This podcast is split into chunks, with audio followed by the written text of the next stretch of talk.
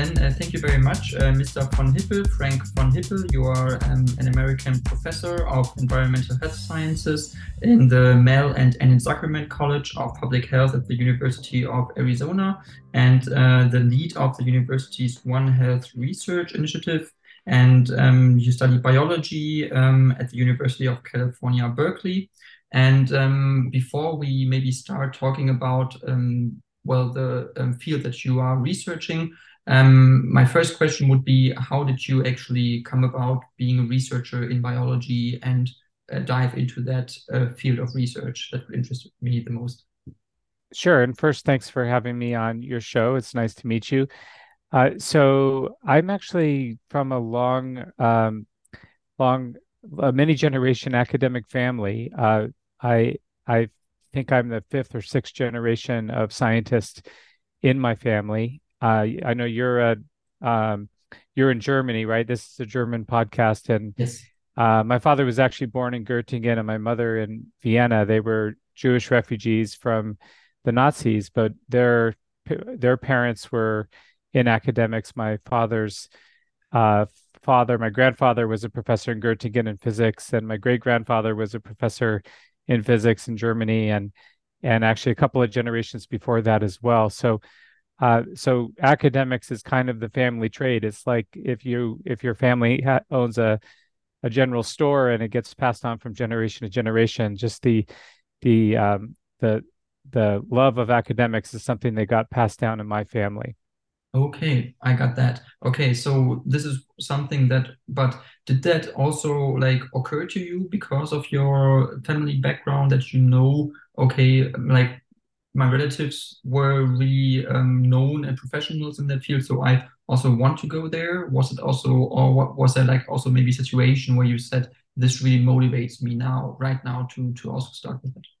Yeah, it's both of those, but it's also just uh, growing up in a, in a household where we're always talking about science and and just issues around the dinner table tended to be around around science, and so I learned a lot about the way science works and a lot about science history just as a kid growing up, and I found it very interesting. And I grew up in Alaska, so I was born and raised in Alaska. I always loved the outdoors, and and so I was motivated to go into a career that involved being in the outdoors and and involved conservation and and ecology. So that's really the training that I did. My undergraduate training was mostly in ecology, and my my graduate training was in evolutionary ecology, and then I got into conservation biology and studying problems with pollution and contaminants around the world. Okay, okay, interesting. Um, to be honest, the first time I uh, heard about you was when you were on the Joe Rogan podcast because you also gave an interview there. And uh, that's how I actually also was really or came about being interested in the field that you're studying. And uh, what you are known for is ecotoxicology, as um, um, you could like describe it scientifically. Um, could you maybe like explain to the listeners at first like what that actually means and what that is is about? Sure. So if someone is a toxicologist, they might be looking at the levels of some kind of a contaminant in a person's body and trying to solve whatever health problem they have. An ecotoxicologist is doing the same thing, but in the environment in general. And there's about 350,000 synthetic chemicals that are out in the environment. These are chemical, man made chemicals that have been released into the environment. Many of them are toxic. We have very little understanding of how they interact with each other, what impacts they have on the environment. So, an ecotoxicologist studies these synthetic chemicals as well as naturally occurring chemicals that are toxic and their impacts on nature, their impacts on wildlife, and their impacts on human health. Uh, I do all of those things. So I do community engaged research. I tend to work with small communities, oftentimes indigenous communities. And I work on problems with pollution in their communities. What are the impacts of the pollutants on their health, on the wildlife in that area, on the environment in general? Okay, okay, that's interesting.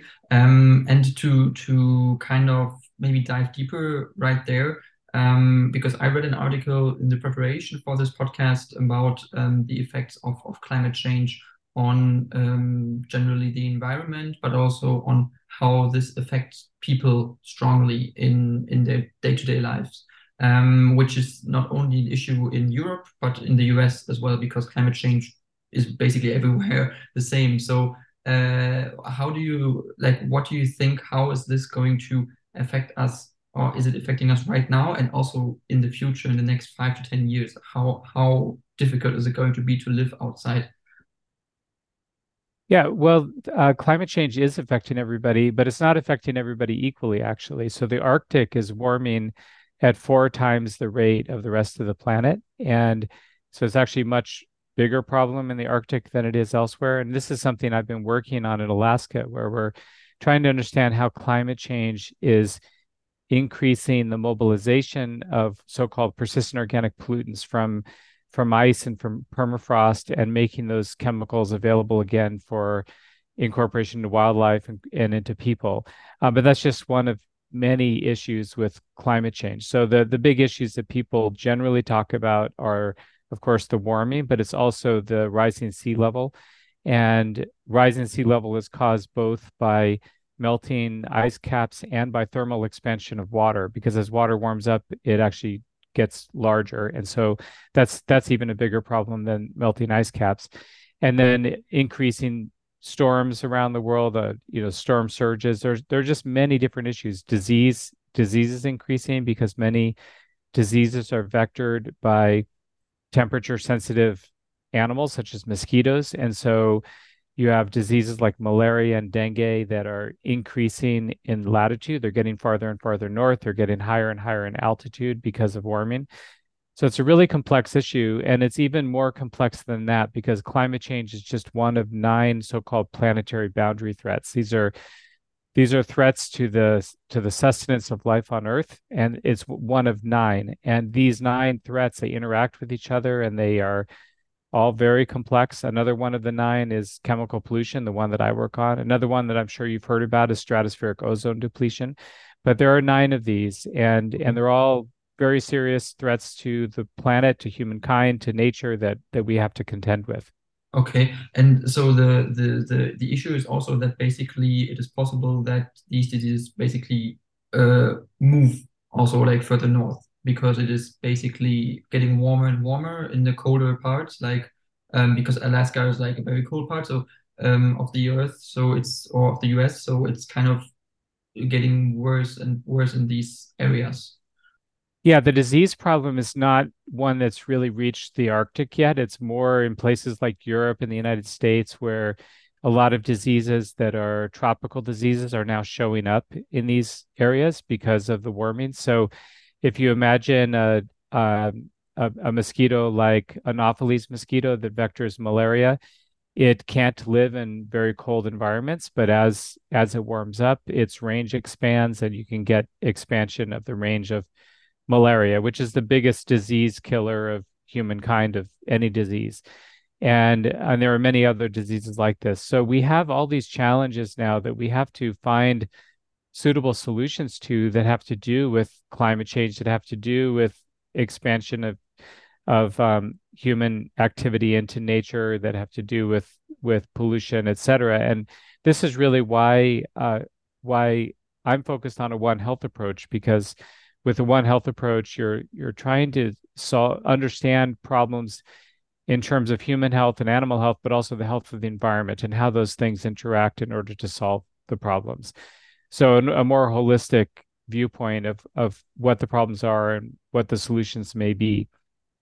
Okay, okay, that's interesting. So, but um, if you like look at the development of climate change now, because we we experience it as a, something very very drastic. And uh, uh, right now we have like wildfires in Greece for example very very strong. Um, um, also in the US there has been like very strong heat waves. So is it like I had to, like for you as a scientist and from your perspective um, is it something that you would have expected to to happen like that? Or do, do you think it would have been something that would like progress not that fast so, human-induced climate change was actually predicted in the late 1800s based on the burning of fossil fuels. It's not something new. It may be new to many people in the public, but it's not new to scientists. And Uh, in fact, when when I was in uh, college in the early 1980s, it was already very well established what was going to happen and approximately when it was going to happen. So none, none of this is a surprise. I realize that it's only reached the public attention in more recent years in terms of a really uh, better appreciation for what the issues are. But it, scientists have been warning about this for many decades. And this is kind of a, a, a general pattern where we have a problem, it's identified by scientists, and it takes a long time for the political kind of slow churn of politics to do something about it. With climate change, we still haven't done anything meaningful about it. We still do not have any meaningful uh, international agreements to do with reducing greenhouse gas emissions. There are there are agreements, but they're not very meaningful agreements. So we have a long way to go with regard to doing something about climate change.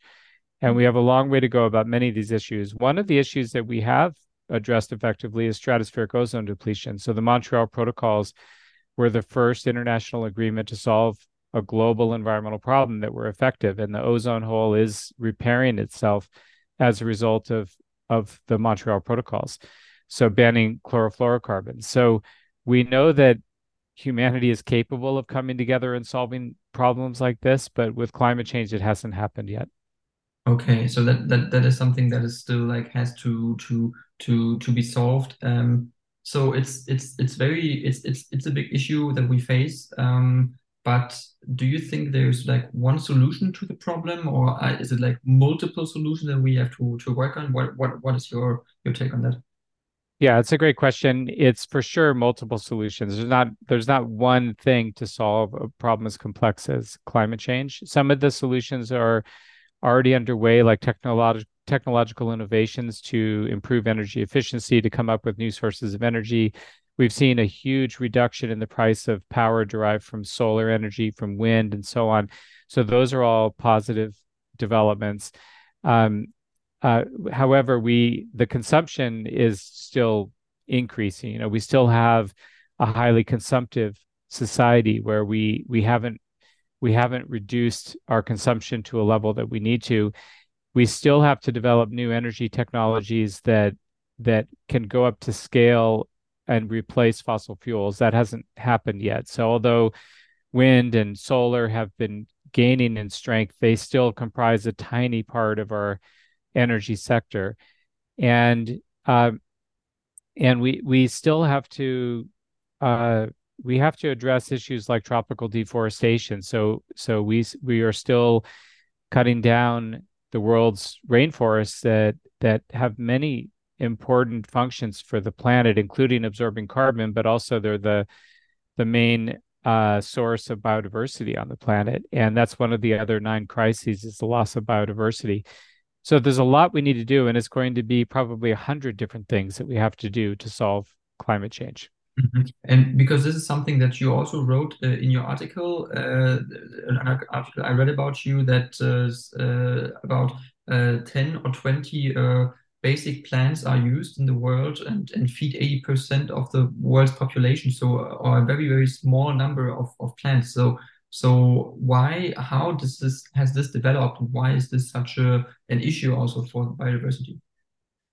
Right. So I think you're referring back to the, the industrial agriculture base and and that as as humankind around World War II switched from uh, kind of small family farms to industrial scale agriculture, there were great pushes for efficiency in order to increase food production. And and so one of the things that's happened is a reliance on fewer and fewer crop varieties that have high yields.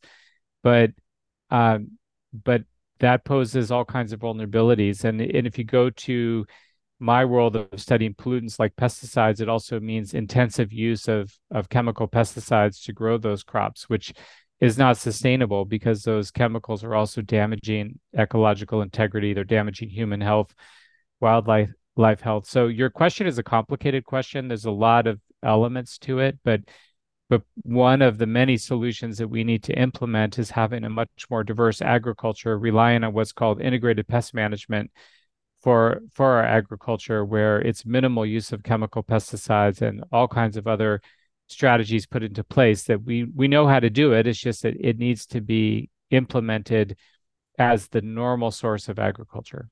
Okay, so to to to increase biodiversity ultimately, and to also um, because is it is this is this a healthy way of living? When you think I didn't know that, but I, when I when I read that, I felt like okay, that's not a lot what I eat then basically uh, all day because it's very few yeah basic ingredients, and then you have I mean like is this is this an issue from a, also like a an, um, a nutrition perspective when you like think about about health in general that we eat so few diverse yeah vegetables and crops in general?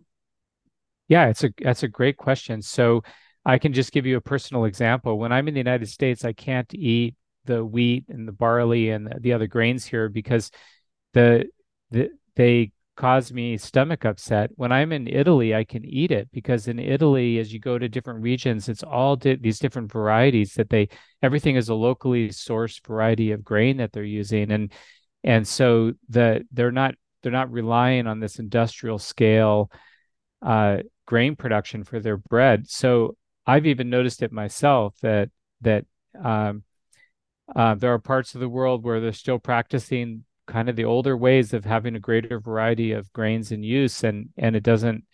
Many people find that they can eat that food without stomach upset. It's also many of those grains are higher in nutrition, are are better for your health. So for sure, it's there's impacts on an individual person's health and um, and there's a big movement around the world of of going towards more ancient grains and local varieties and and and that sort of thing. I, I interviewed a very interesting woman about this for my podcast about about local sources of grain, local varieties of grains, and other other plants as well.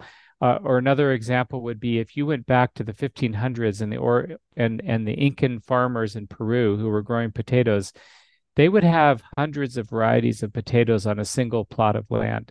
And then you go to Ireland in the 1840s at the height of the, at the Irish potato famine, and you had a population of millions of people relying on a single variety of potatoes. So when the pathogen came through and and killed one potato, it killed all the potatoes. It wiped out the whole crop of Ireland.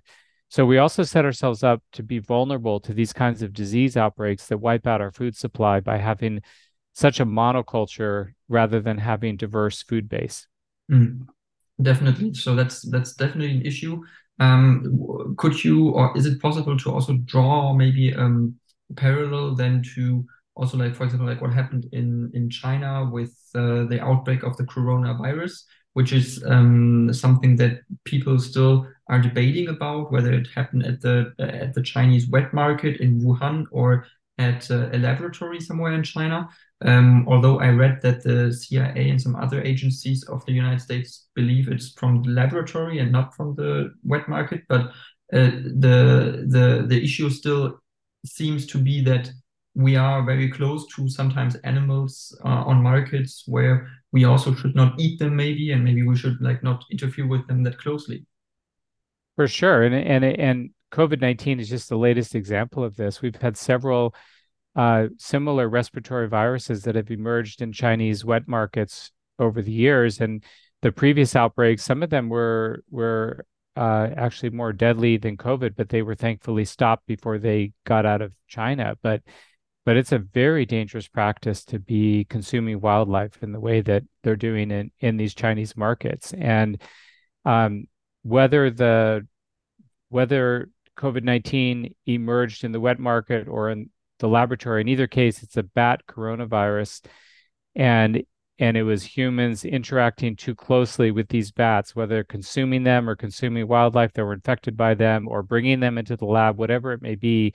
It's just a, a terrible practice to be doing that, and um, and it's it's a very very dangerous thing, and that people have scientists have been warning that these markets are a source of of viruses for epidemics and pandemics for for many decades. This is not a new thing. This is this has been known for a long time.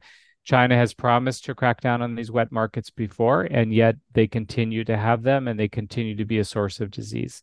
Mm. And uh, still, uh, of course, uh, it is a, like the source on the one hand. On the other hand, um, people were also like a little bit afraid that uh, okay certain certain regions are being blamed for these issues certain nationalities are being blamed for these issues although um, i mean disease outbreak can happen anywhere because i read that uh, uh, something similar to the coronavirus actually happened in a lab in germany i think 20 or 25 years ago which was also sort of coronavirus which uh, uh, like yeah uh, exited the lab exited by accident and uh, so, um, isn't that also an issue that sometimes regions are being blamed for for issues that, yeah, maybe cannot be related directly to the people living there? Yeah, I'm not really interested in in a blame game, but as a someone who works in public health, I'm interested in preventing these kinds of diseases. And so it it's it's logical to say that given that wildlife are the source of many of these viruses, it's dangerous to have wildlife markets where there's where people are eating these wildlife and giving a chance for the virus to to to hop from an animal species into humans. So that is a dangerous practice. It's also a dangerous practice to bring in viruses such as this or the animals that harbor these viruses into the lab. So so you could say, yeah, I, I would blame the the people who are running these markets, or I would blame the government for allowing these markets, or I would blame the scientists who bring these things into the lab, whether it's in China or Germany or the United States or elsewhere. Sure, you're blaming individual people for making poor decisions. That doesn't mean that you're blaming the Chinese people or the German people. It doesn't mean you're you're blaming the average person, but th- there are people responsible who are making irresponsible decisions that that put the whole world at risk.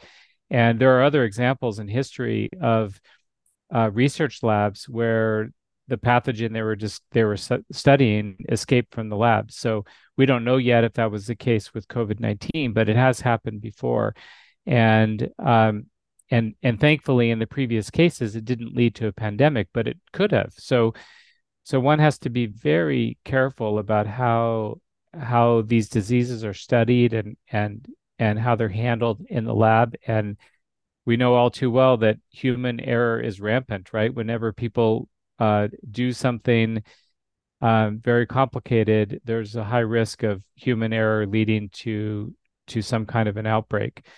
So we also know that there are different levels of of um, regulation and protections in different countries. One of the things that happened in the United States about 15 years ago during an audit is that the government found uh, smallpox virus files that were unprotected in various government labs, and they had just been sitting on a shelf and and they weren't properly contained. So, and that's a disease that was the first disease eradicated from the world. So you could you could just see that if that kind of thing is happening in the most advanced scientific country in the world, then then we've got a problem, right? And it's not a it's not a Chinese problem or a German problem. It's a human problem that we have to solve. We have to be very careful on how these diseases are handled.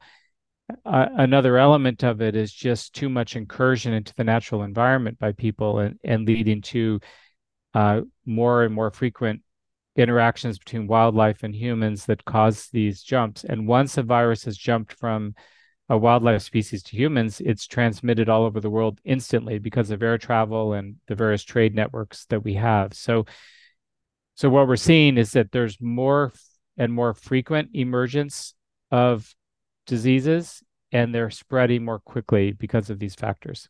Mm, they are uh, definitely, and uh, the as you mentioned, uh, because we are uh, the, the the trade is also like an an element of it because the trade is increasing in the world. Like we have a lot of international trade between the U.S. and and and Europe, between the U.S. and China. Um, like uh, this is increasing rather than decreasing.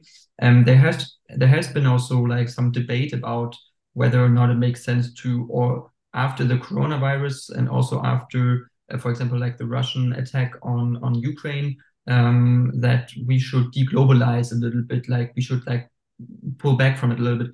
Um, do you, I would you say that's a smart idea or that's a, not a smart idea in terms of of all these issues that we are dealing with at the moment?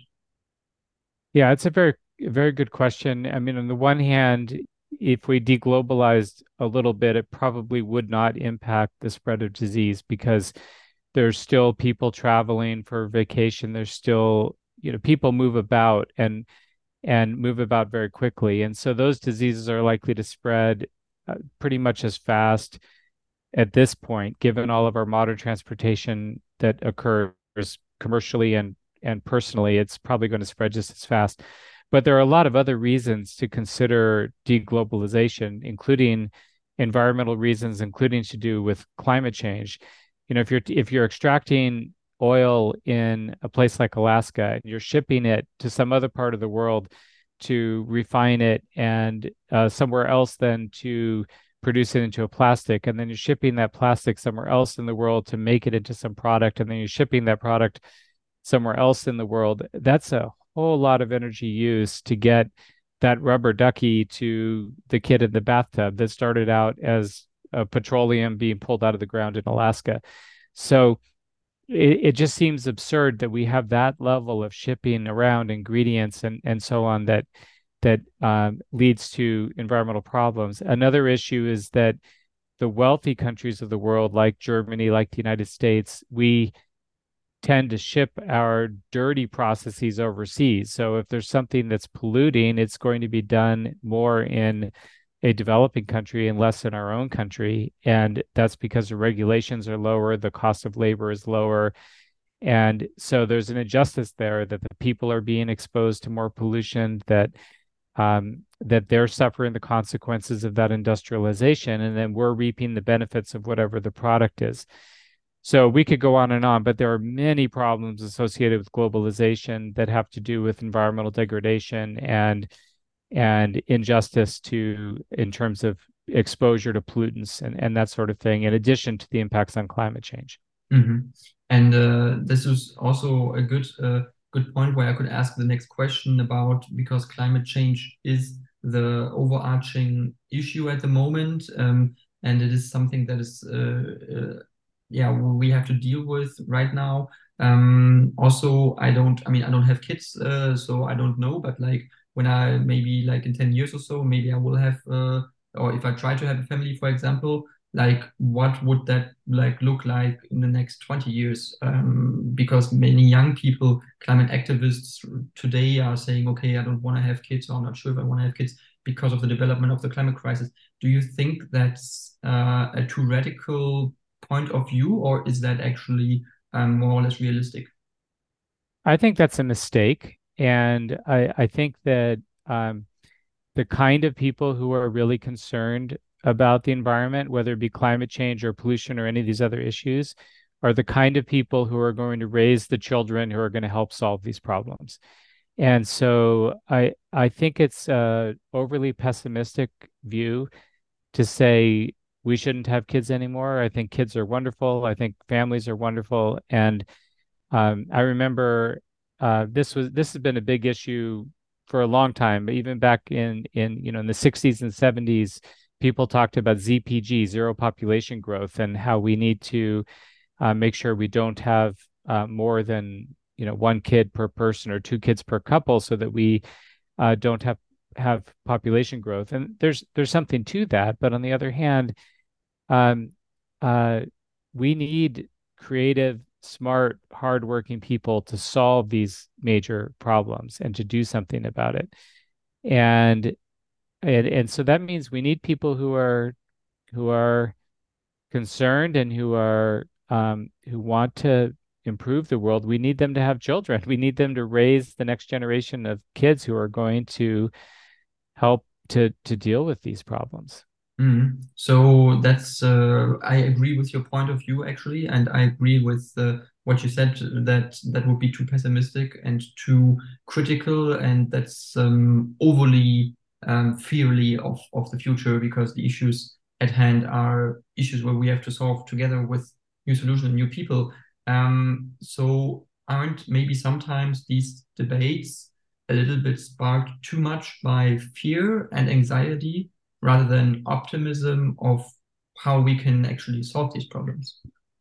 Yeah, that's exactly right. And and it's not like previous generations didn't have their own very serious problems. I mean, even just go back to my parents' generation, my grandparents' generation, or or your great grandparents' generation, the whole world was destroyed. You know, World War II, the whole world was basically destroyed. Europe was devastated. Asia was devastated, uh, and and the that generation had to contend with rebuilding society, uh, rebuilding out of the ashes of fascism, and um, and we had major upheavals around the world that gave that you know in in Russia it was Stalinism where millions of people were starved to death and put in the gulag and in your country in Germany it was Nazism where where uh, the Jews of Europe were destroyed, and and you, virtually all of Europe was destroyed. And and we can in Japan, they they you know that it was Japanese imperialism that that um, caused devastation throughout the Pacific. So I would say that that generation, the, the generation that my parents were born into, and my grandparents were adults at that time, that that was they've dealt with challenges that are in many ways more serious than anything we're dealing with and and uh, not only that, we, we know what we have to do to solve many of these problems like climate change. And some of those solutions are being implemented. Other ones we still have to do, but we we know what has to get done. So I I am more optimistic about it. I think that we will solve uh, these problems. It's not that they can be it's not that the world can be returned to what it was because some of the some of the problems, environmental problems, are irreversible, like the the sea level rise. Once the ice is melted, and you have and you have that thermal expansion of water, you can't return that water to the ice. So there are some things that they'll play out for centuries. No matter what we do now, they're going to continue. We'll continue to have melting.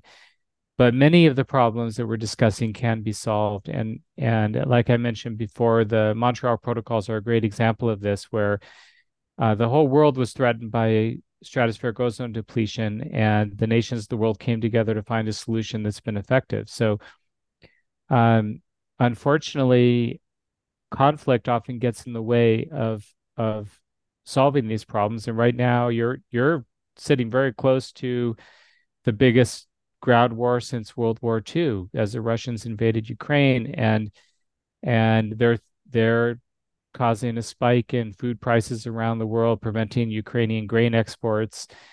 Uh, we have these kinds of just completely uh, unprovoked, unnecessary wars that are devastating people in Ukraine and and um, and in itself causing tremendous environmental damage. So we also have to be finding ways to reduce human conflict so that we can really uh, attend to problems that affect everyone around the world. And and everything is tied together. So you have an you have something like the invasion of ukraine. It's it's driving up uh, food prices in the developing world. That leads to instability in the developing world which leads to great more uh, mig- migrants which leads to more political crises in countries where the migrants are arriving like in europe so all of these things are tied together in complex ways and I guess it, it, it's hard, but we need to find a better way to to manage conflict. Mm, I, I, I agree with you. Um, I think uh, which is sometimes um, for me personally makes me sad. Something that Europe uh, this uh, is appears to occur still in Europe for some reason that we have wars. Uh, this is something that I see as a problem, although it's Eastern Europe now, but as a continent that says Europe is like people have uh, an understanding of we are we have so much history and culture and stuff but the wars uh, still keep happening in the 21st century which is unimaginable if if i mean if as you said like the, all the history happened like how how is this possible like this would never occur occur between canada, canada and the us like that would be uh that that would not be a scenario so how is this? Do you also think that's an European uh, issue that this appears to to still be there? This issue of countries, nationalism, and and, wars against each other. So I'm not an expert on on the political science at all. It's a difficult one for for me to address, but it seems to me as a non-expert that in this particular case, you have a war that's unfortunately been decided by a single person, Vladimir Putin, and and maybe by his cohort, but but I think that's a very dangerous thing when one person can make a decision that can throw the world into chaos, that's a very dangerous thing. Whether it's Putin who's starting a war, or whether in this country it's a president like Donald Trump who has the power to start a nuclear war, that's a very dangerous thing. We should never have that level of power be in the hands of a single person. I agree. I agree. But uh, again, uh, about the, I would like, I would like to ask you again, just as a because you're as your American perspective, um, is it something that the Europeans do not seem to understand, to not have learned from history? Like, as you said, okay, that's Putin. Maybe he decided it by himself because he has so much power, but um, still, he did we not understand enough what has happened? Did not did the Russians not understand what happened in the World War II and and all the devastation? Is it like a lesson that has not been learned? So I, I think to some extent you could say that um, there's some naivete in parts of Europe, especially in Germany, I would be afraid to say, but especially in Germany, it was very naive of the Germans to rely on Russian oil and gas and to think that um, having this cheap source of oil and gas would also lead to peace and security. That was naive. And I think the Germans realize now that that was naive. Um, and and I know Germany has been scrambling to find uh, other sources of energy to not be reliant anymore on on Russia. Um, but you know, Europe is also a much more complicated place than North America. In North America, we have just three countries: Mexico, United States, and Canada. Two of those countries are English speaking. And in the United States, Spanish is basically a second language. There's there, there's such a large population of Spanish speakers here. So we have a kind of cultural uniformity in North America and a and a melting pot of cultures that doesn't really exist in Europe. I, I think Europe has been much less effective at integrating different kinds of people. Like look at the conflicts in France with immigrants in France. In France, all, all of the many decades of immigration, those those people tend to live separated from other people in France. They tend to be lower socio socioeconomic status. They tend to be um, uh, not be integrated into the society in the same way that immigrants are in the U.S. In a way, you could say the U.S. is very lucky because, as a country of immigrants, it's very good at incorporating immigrants. Mm-hmm. And so, I think Europe, through its diversity of languages and cultures, that's a wonderful thing. But at the same time, it also makes Europe more vulnerable to these nationalistic clashes like we're seeing. Mm. And more vulnerable, maybe also to extreme leaders. We have uh, like um, elections in Spain uh, were yesterday, and uh, apparently there's a far right party which has gotten really strong. Uh, in in France, uh, there's a very far right uh, strong party. Marine Le Pen is a populist politician. She is really far right. Uh, Giorgia Meloni is an Italian prime minister right now, very far right. So, um, do we see uh, all these issues that we had 100 years ago coming over again? Like, do you is there a po real possibility that this is happening again? Yeah, and even in Germany, you have the Alternative for Germany party that's gained uh, quite a bit of influence. So, um, I guess it it would be wonderful if we had better history education so people could have a better understanding of what happens when you follow these kinds of trajectories. And Europe has seen this before. Um, it's not just in Europe though. This this nationalistic trend it it it um you know it obviously impacted the United States. That's how we got the election of Donald Trump, and um and it's impacted some countries in Latin America like Brazil had a, has had a similar experience. So there's something that's been going on globally. Maybe it's a reaction to this globalization and the loss of of uh, feeling of um, individuality and and and self reliance that many uh, countries have experienced, the shifting of jobs from one part of the world to another. Uh, like if you just go to your example of Spain that you brought up, Spain has some industrialized areas that have been devastated in terms of of loss of jobs because those jobs have moved out of Spain, and so you have dispossessed people who, when you lose your job, you lose your your your sense of of uh, self worth and and um, and and then it's easy to blame someone else for the problem. So I think a lot of the problems are the result of globalization. They're the result of of uh, of um, collapsing um, families. Uh, we have a huge problem in the United States with opioid addiction and with um, people losing uh, one of their parents, and you have kids being raised, you know, by single parents, and all of these sorts of things. So, um, many of the problems of modern society, I think, make societies vulnerable to the rise of the right wing. Mm. And a simple message can make people feel comforted, even though that simple message can be a very dangerous thing to play out. And uh, but if there's anywhere in the world you would think would know to avoid this, it's Europe. And in Spain, they had Franco. In Germany, you had Hitler. In Italy, which is the origin of fascism, arose first in Italy. They had Mussolini.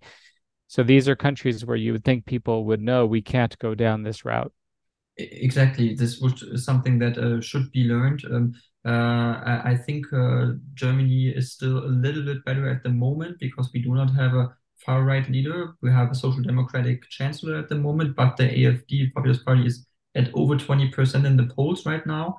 And uh, we have elections in two years. So uh, the there's a real risk that they are going to become second strongest party. Um, but uh, also in regards to elections, because the US is electing next year, and Donald Trump is the most uh, prominent uh, running candidate for the Republicans.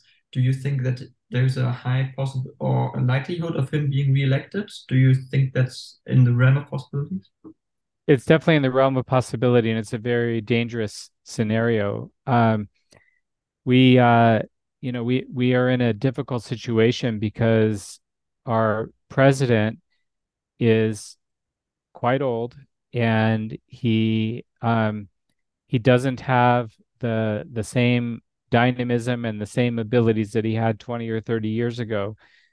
And he's going to be facing off against uh, someone who is very effective at at drawing attention. I mean, when when Donald Trump is in the room, all eyes are on Donald Trump. That's all we hear about in the news, and um, and so we'll see what happens. He's under indictment for many different crimes. He's he's going to be charged with additional crimes soon, and it's possible that that uh, those criminal investigations will will finally end this uh, nightmare of Donald Trump. But nobody knows. Mm, because the the lawsuits, as you said, or the the criminal investigations, there are I think three or four already uh, going on, and it, is like pretty tough things uh, in different states, in New York, I think, and then also in in Florida, and, uh, and there are also federal investigations. So it's it's it's actually unprecedented that a president has that many uh, uh, uh, criminal investigations going on around him while he's still running for being the next candidate for the Republicans for the next election. So, isn't that um, something like like no like no red lines exist anymore for this man that he can cross any red line no matter what. It's, it's just apparently the new new reality. Yeah in fact it's unprecedented even to have one criminal indictment against a former president. It's never happened before and there are multiple criminal indictments both federal and state. The state ones aren't uh, the one in new york is not a very serious one. That's the one about the stormy daniels um, payoff, uh, the porn star payoff. That one's not a very serious one, but all the other ones are are serious ones. The the violation of the top secret documents that that he had, that's a very clear cut violation of federal law. And it seems like he'll get convicted of that one. The manipulation of the voting in Georgia is a very serious uh, charge against him. And um, and and you know several others that are that are quite serious. So it's it's hard to know how that will play out. Uh, it would be um, just a horrible situation to have a, a president who's elected who's also been convicted of serious criminal wrongdoings. So um, I think we're in a dangerous time. I'm hoping that the system that we have in the United States is sufficiently robust that it prevents Donald Trump from being successful, that it prevents a criminal from getting back in the White House. I think it's robust enough, but I'm not sure. A lot of the things that I thought would never happen in this country happened when he was elected before. So, um, so it is it is dangerous. Um, that that being said, we have more checks and balances in our system of government than you do in the European parliamentary systems, because we have this this uh, system of executive, judicial, and legislative branches, each of which can have checks of power on the others in in um, in a way that I don't think any other country in the world has as strong of a of a system of checks and balances. Mm-hmm. So hopefully that will be sufficient to prevent uh, to prevent a criminal from becoming president again. Yes, uh, I agree, and I hope uh, personally, I hope that uh, this will not happen again because I feel that would uh, really uh, make the world not the safest place, at least in terms of how to think of uh, someone you don't know what his next step will be. That was also the issue. You never know what he was doing next. Like uh, this, he's it's impossible to calculate his next step. Maybe he himself doesn't know what he will do next day, but it's something that is uh, dangerous when you're the political leader of the most powerful country in the world. Uh, so, um, but you said because Joe, Joe Biden is rather old, but Joe, uh, Donald Trump's also almost 80, I think, or 78, 77 something. So um, isn't there also a need at some point for a younger uh, leader, a younger president? Um, the fact that two rather old men, almost 80 years old or 80 years old, are running for president possibly again in the US, isn't that an issue also for the young generation of American citizens, young uh, students from university who are voting and who don't feel themselves maybe represented enough? It's very frustrating. I I, I had hoped that uh, Biden would not run for reelection, but would leave an open field for a younger generation to come in and compete for who has the best ideas, who's best positioned to lead this country. And I think that if Biden had stepped aside and we we had a younger uh, person coming in on the side of the Democrats, that that Trump wouldn't have a chance against that person. But he has a chance because he's running against Biden. And uh, so that's very frustrating.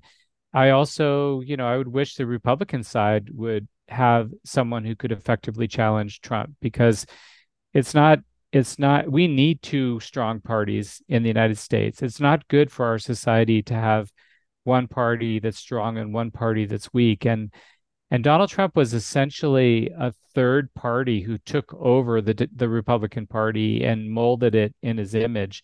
The Republican Party of before doesn't really exist right now, and and I think it would be much better for our country if we got that party back. We had competition for ideas uh, because not all the good ideas are on one side. The both parties have have good ideas, both parties have bad ideas, and and um, and our system is just out of whack right now with with this populist trend that we have with Donald Trump. So I would have hoped that a younger generation came in on both sides and was able to have new ideas and new energy and and and not be rehashing the same the same kind of personal uh, struggle between these two men.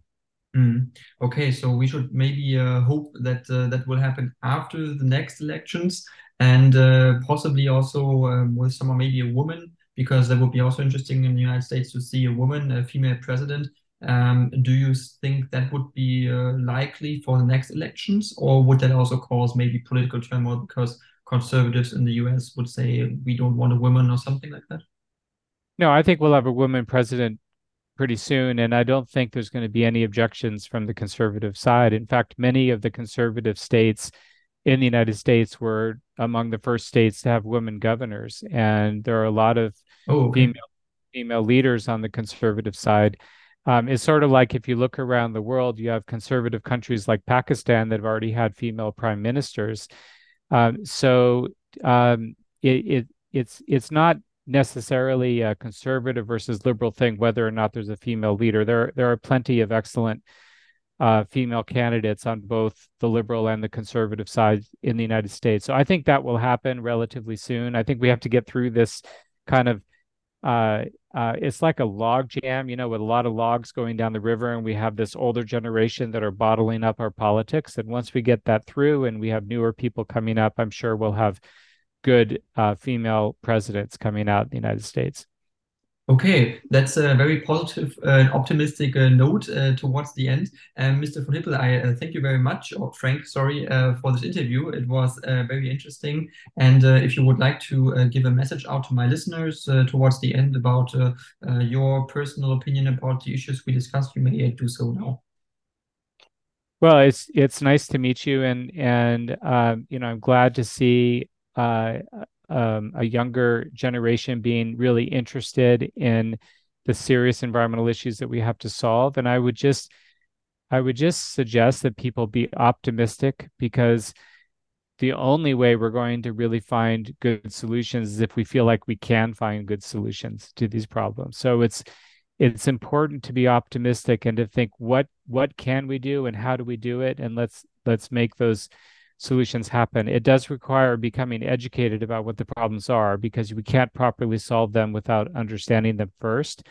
But but these are these are things that that we can do. And I, you know, I have kids who are your age and I I see them bubbling with ideas for the future and and that's great. And that's what I want to see.